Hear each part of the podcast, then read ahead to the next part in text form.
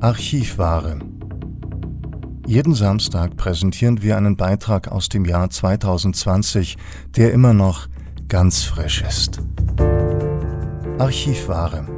Jeden Samstag um 10.30 Uhr bei Radio München. Kein Thema hat die Gesellschaft in kürzester Zeit zu einer Handlungsfähigkeit und gleichzeitig einem Stillstand gebracht wie der neue Feind Corona. Die Klimakrise nicht, terroristische Anschläge nicht. Der neue Feind eint fast alle. Professor Stefan Hockertz ist einer, der seine Stimme jetzt erheben will gegen die Maßnahmen, die ihm übertrieben erscheinen.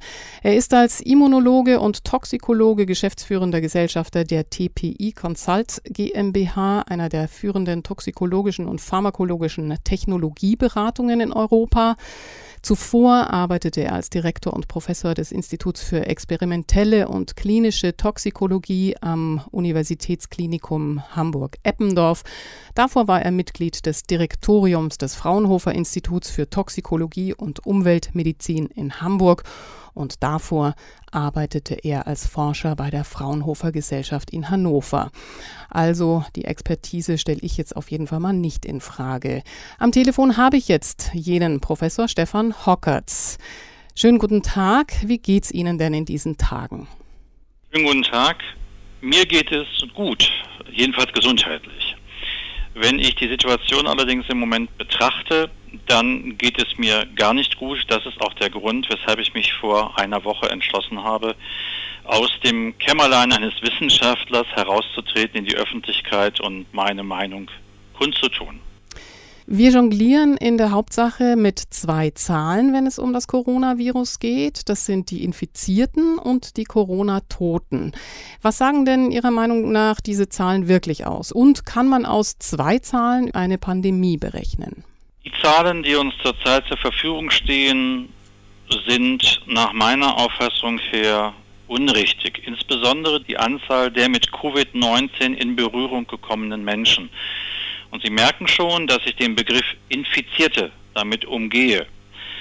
Wir haben ein Testsystem, welches nur bei ganz wenigen Menschen angewendet worden ist bislang. Ich gehe davon aus und damit bin ich auch mit den Mitarbeitern oder den Kollegen des RKI durchaus einig, dass wir eine deutlich höhere Anzahl von Menschen haben, die Covid-19 schon er- und überlebt haben und damit auch eine Immunität entwickelt haben, die so lange hält, wie das Virus sich nicht verändert.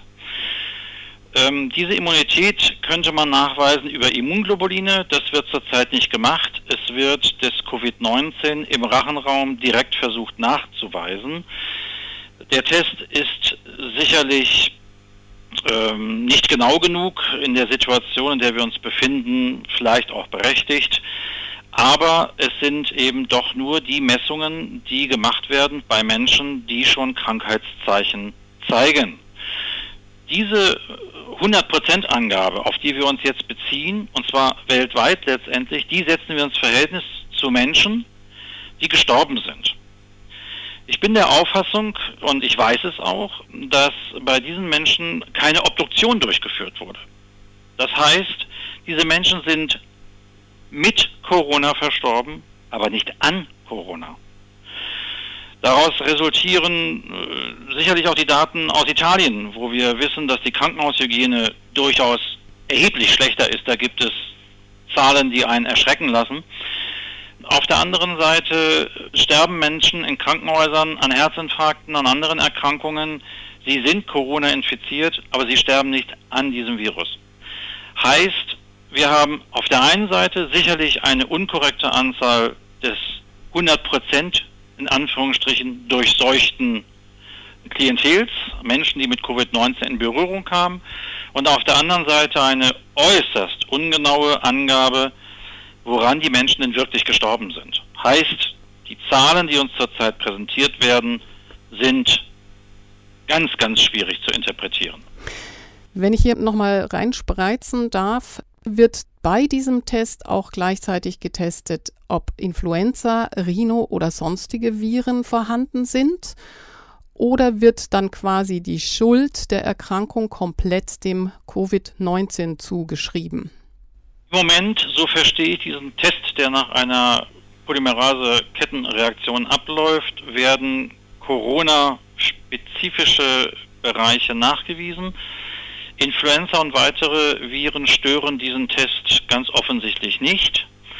Aber es wird nicht spezifisch Covid-19 nachgewiesen, um den es ja in diesem Falle geht. Ich möchte diesen Test auch gar nicht in dem Sinne kritisieren. Er ist nicht validiert, er ist nicht wissenschaftlich zugelassen, das hat die Zeit nicht hergegeben. Aber er ist in seiner Aussage äußerst begrenzt. Sie werden zum Beispiel, wie wir es ja jetzt in den öffentlichen Nachrichten sehen, vom Auto aus getestet, ihnen wird eine Speichelprobe abgenommen, 24 Stunden später erhalten sie das zunächst für sie erleichternde Ergebnis, die seien negativ. Auf der Nachhausefahrt haben sie sich aber noch ein Eis geholt oder waren mal kurz einkaufen, haben den Einkaufswagen angefasst und haben unvorsichtigerweise die Hand dann zum Mund geführt. Und schon sind sie positiv. Sie werden daran nicht sterben, sie werden auch wahrscheinlich gar keine erkennbare Infektion erleiden, aber der Test ist demgemäß schon falsch gewesen. Es wäre durchaus sinnvoller, wenn wir uns ans Testen begeben, die Immunglobuline nachzuweisen. Das heißt, Menschen daraufhin zu prüfen, ob sie die Infektion schon durchgemacht haben und immun sind. Und wenn sie immun sind, wenn sie sozusagen jetzt nicht mehr angesteckt werden können und selbst dadurch auch nicht mehr ansteckend sind, dann dürfen diese Menschen und müssen sie sofort wieder zurück ins Arbeitsleben, zurück auch in die Öffentlichkeit, damit wir einen Schutzschirm aufbauen können um die wirklich gefährdeten Personen. 5% der Bevölkerung ist tatsächlich gefährdet. Alle anderen Menschen erleiden eine leichte bis gar nicht vorhandene Atemwegserkrankung. Das muss mal deutlich gesagt werden. Und wie wäre der Effekt, wenn diese geschützten, immunisierten Menschen wieder in die Öffentlichkeit gingen? Wie kann man sich das vorstellen? Diese Menschen, davon gibt es in Deutschland mit Sicherheit eine ganz große Zahl, weil ich davon ausgehe, dass dieses Virus schon viel länger unter uns ist, als nun mal gerade erst ab Mitte März. Sicherlich schon ab Januar oder noch früher. Diese immunisierten Menschen können ganz normal ihrer Tätigkeit nachgehen. Sie können im Krankenhaus arbeiten, sie können unseren Betrieb, unseren wirtschaftlichen Betrieb wieder versuchen loslaufen zu lassen. Das alles jetzt, was passiert, diese Kollateralschäden, die angerichtet werden, könnten damit ein Stück weit schon beseitigt werden. Ich wollte nochmal zurückkommen auf meine vorherige Frage nach den Influenza, Rhino oder sonstigen Viren, die gleichzeitig ganz oft auf den Schleimhäuten vorhanden sind, zu den Coronaviren. Die stören wohl den Test nicht, aber sie könnten gleichzeitig vorhanden sein. Wenn wir Ausprägungen von Erkrankungen haben, könnten die ja auch mit den anderen Viren zusammenhängen. Was sagen wir also dann mit diesem Test aus über die Gesundheit oder Krankheit eines Menschen? Ihre Einschätzung ist richtig. Äh, natürlich kommen eventuell neben Covid-19 auch Influenza-Viren in den Menschen vor. Und wir haben überhaupt gar keine Aussage, ob das klinische Bild der Atemwegserkrankung tatsächlich durch Covid-19 ausgelöst wurde oder ob es durch Influenza ausgelöst wurde. Das Spannende ist ja, dass die Influenza und auch Covid-19 sehr nah miteinander verwandte klinische Zeichen zeigen. Sie sind in ihrer Mortalität sehr ähnlich, sie sind in ihrer Ansteckungsart sehr ähnlich und damit ist es für mich auch so völlig unverständlich, wenn ich das hier so sagen darf, dass die Maßnahmen, die jetzt gegen Covid-19 und diese Infektion ganz offensichtlich hier mit aller Strenge und Härte und Maßlosigkeit eingesetzt werden, dass diese nicht bei jeder Influenza-Epidemie, dann reden wir ja auch von Influenza-Saison und nicht von todbringender Seuche, eingesetzt werden. Influenza und Covid-19 sind sehr nah miteinander verwandt und sie haben einen gleichen Infektionsablauf und sie haben eine vergleichbare Todesrate.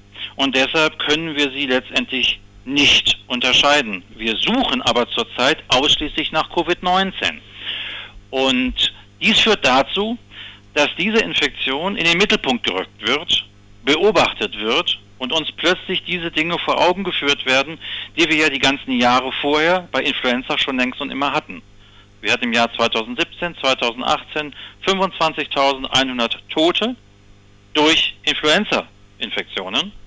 Davon sind wir, Klammer auf, zum Glück, Klammer zu, immer noch weit entfernt im Moment. Wir haben uns in Deutschland gegen diese natürlich verlaufende Herdenimmunität und für Kontaktbeschränkungen zum Schutz der Alten und Kranken entschieden. Jetzt wird ja darauf gesetzt, dass mit steigender Temperaturen die Erreger zurückgehen.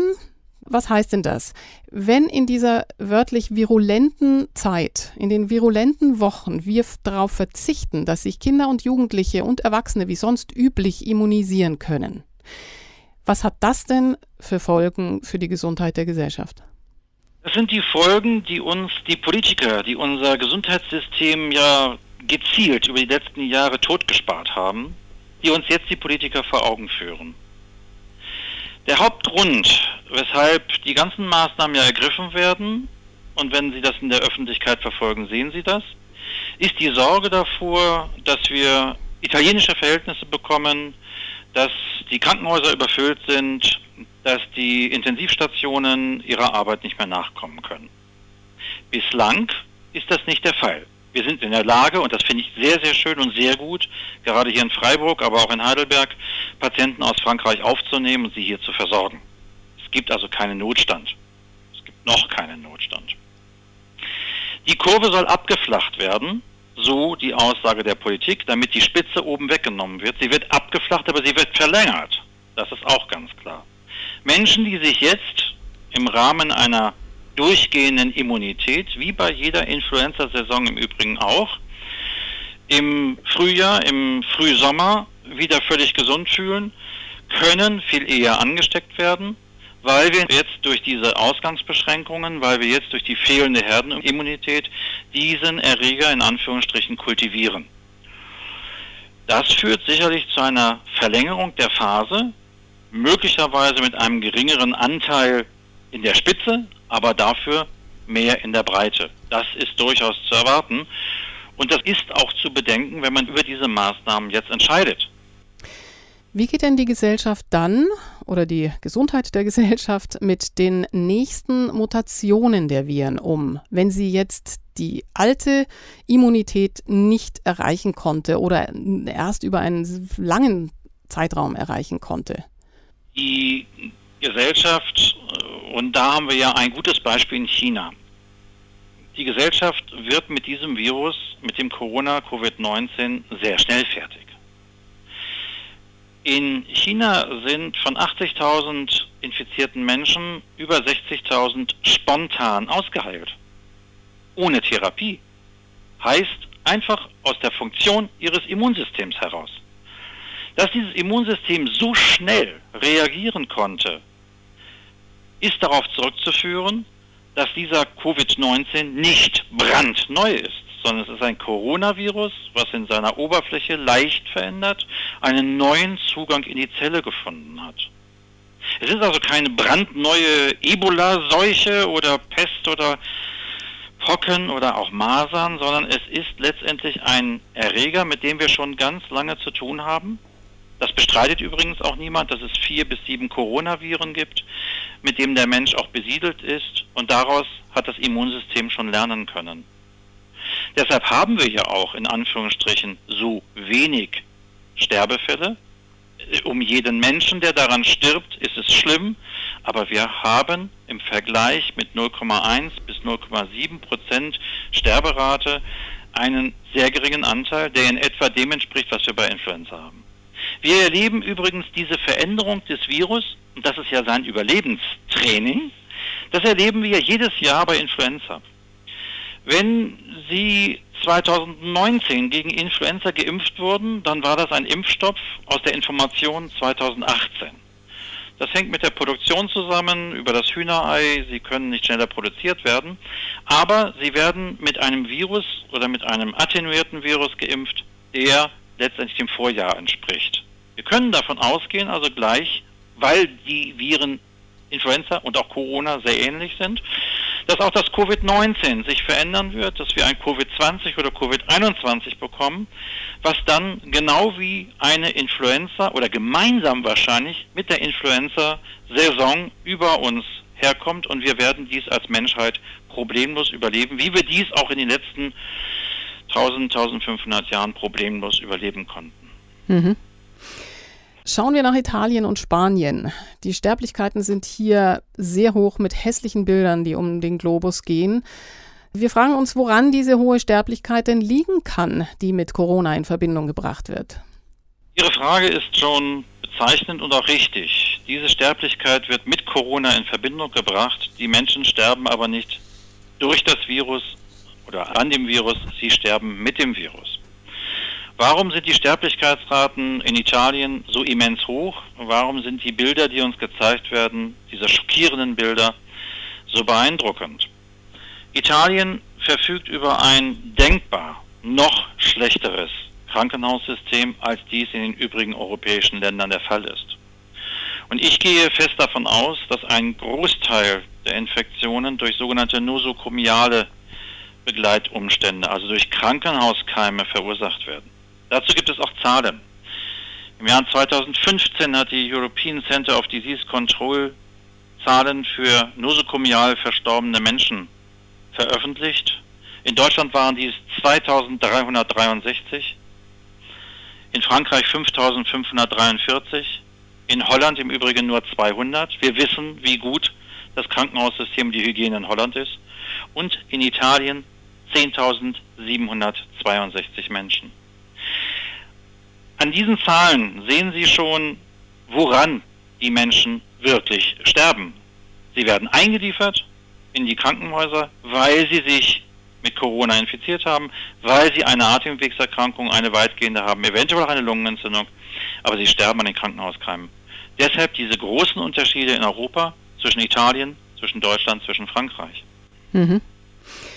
Jetzt soll ein inhalierbarer Hemmstoff getestet werden. Und dazu darf ich mal Professor Pietro Vernazza zitieren. Er ist seit 85 Chefarzt der Infektiologie im Kantonsspital in St. Gallen. Wir sind überzeugt, dass das Schließen der Schulen ein wichtiger Schritt war. Korrekt. Wir wissen das aus der Erfahrung von der spanischen Grippe. Doch ich habe beim Bund nachgefragt. Niemand hatte für diese Entscheidung eine wissenschaftliche Basis. Man hat es eingeführt, weil die anderen Länder es auch eingeführt hatten. Aber wenn wir jetzt davon ausgehen, dass vielleicht ein großer Teil der Kinder rasch angesteckt wird, so die epidemiologischen Zahlen, so könnte es mindestens theoretisch sein, dass es am besten wäre, wenn unsere Kinder möglichst rasch immun werden. Denn zwei Dinge wissen wir bestimmt. Wenn viele Kinder immun werden, wird sich die Krankheit viel langsamer ausbreiten. Genau das was wir wollen und das wir auch wissen. Kinder werden nicht schwer krank und sterben nie an der Krankheit. Was sagt uns das jetzt zum Beispiel über den Einsatz oder der, der, den Versuch des Einsatzes des aktuell entwickelten Hemmstoffs, der ja das Virus in seiner Virulenz eindämmen soll? Soll der dann flächendeckend eingesetzt werden, damit sich weniger Menschen anstecken? Also wie erlangen wir dann die Immunität? Ich stimme dem Kollegen zunächst einmal zu 100 Prozent zu. Allerdings ist Politik nicht in der Lage, diesen Argumenten zu folgen. Denn es wird dann ein bedauernswertes totes Kind oder ein toter Jugendlicher präsentiert. Und davor haben alle Angst. Sie haben nicht Angst davor, dass dieser Jugendliche verstirbt. Sie haben Angst davor, dass sie dadurch ihren politischen Sessel verlieren. Lassen Sie mich das bitte so sagen. Das ist der Antrieb aus Seiten der Politik. Ich kann den Kollegen sehr gut nachvollziehen und wir müssen deutlich unterscheiden zwischen Menschen, die gefährdet sind, alte Menschen, immunsupprimierte Menschen, Raucher, vorgeschädigte Personen und Kindern und Jugendlichen. Eine flächendeckende Verabreichung wäre ein absoluter Kunstfehler eines solchen Hemmstoffes, wenn wir ihn besitzen würden. Sondern nur eine Verabreichung an die Menschen, die tatsächlich wirklich in ihrem Leben gefährdet sind. Und das sind die vorhin aufgezeigten Personengruppen.